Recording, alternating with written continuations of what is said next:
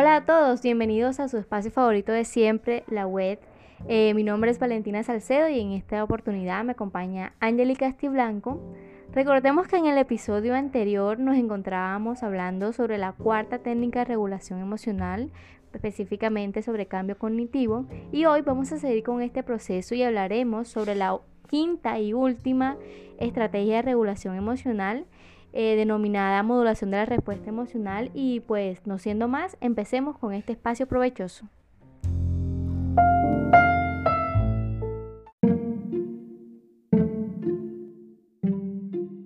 Exactamente, Valentina.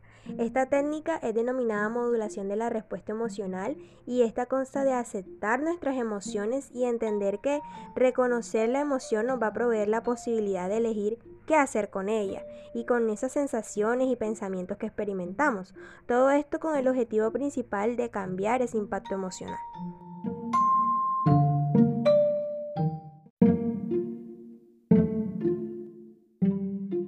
Está bien, entonces ya que entendemos lo que es esta técnica o más o menos de qué se trata, podemos lograr a entrar a decir que existen cuatro pasos para, para llevar a cabo esta técnica, para llevar a cabo una regulación emocional. El primer paso lo vamos a llamar pausar. Cuando hacemos una pausa podemos pensar antes de reaccionar frente a la motivación que nos moviliza hacia esa emoción. Entonces, lo que podemos hacer es que con esto eh, podamos realizar una modificación de esa situación por una que sea más agradable. Entonces, con esto vamos a lograr tener un alcance mucho más positivo en cuanto a cómo estamos manejando esa situación en el momento.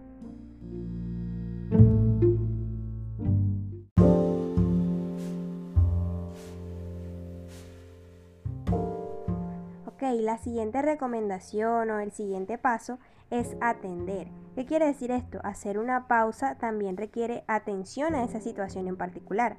Prestar atención a la emoción que estamos viviendo y a lo que nos motiva a hacer esa emoción.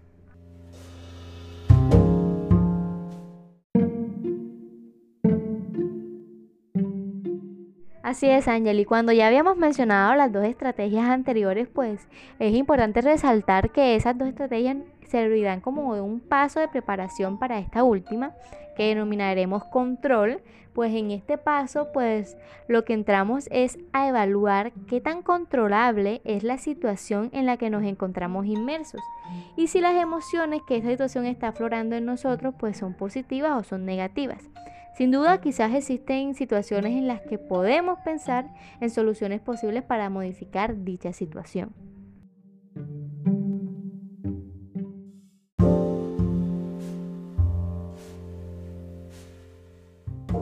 Así es, Valentina, pero ¿qué te parece si para darle un poco más de practicidad pensamos en una situación? Como estudiantes nos enfrentamos a ciertas dificultades que afloran nuestras emociones y que podrían ser difíciles de manejar, por ejemplo, las evaluaciones o un taller oral que no resultó como lo esperabas. En ese momento, ¿cómo te sientes? ¿Qué emociones experimentas en esa situación? ¿Qué podrías hacer para mejorar?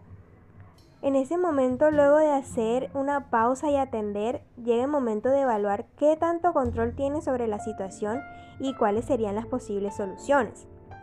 Y claro, es importante centrarnos en que sea una meta a largo plazo. Por ende debemos actuar en función de dicha meta. ¿Qué es lo que nos interesa? ¿Qué es lo que podemos aprender de esa situación? Y cómo esa experiencia nos acerca a esa meta.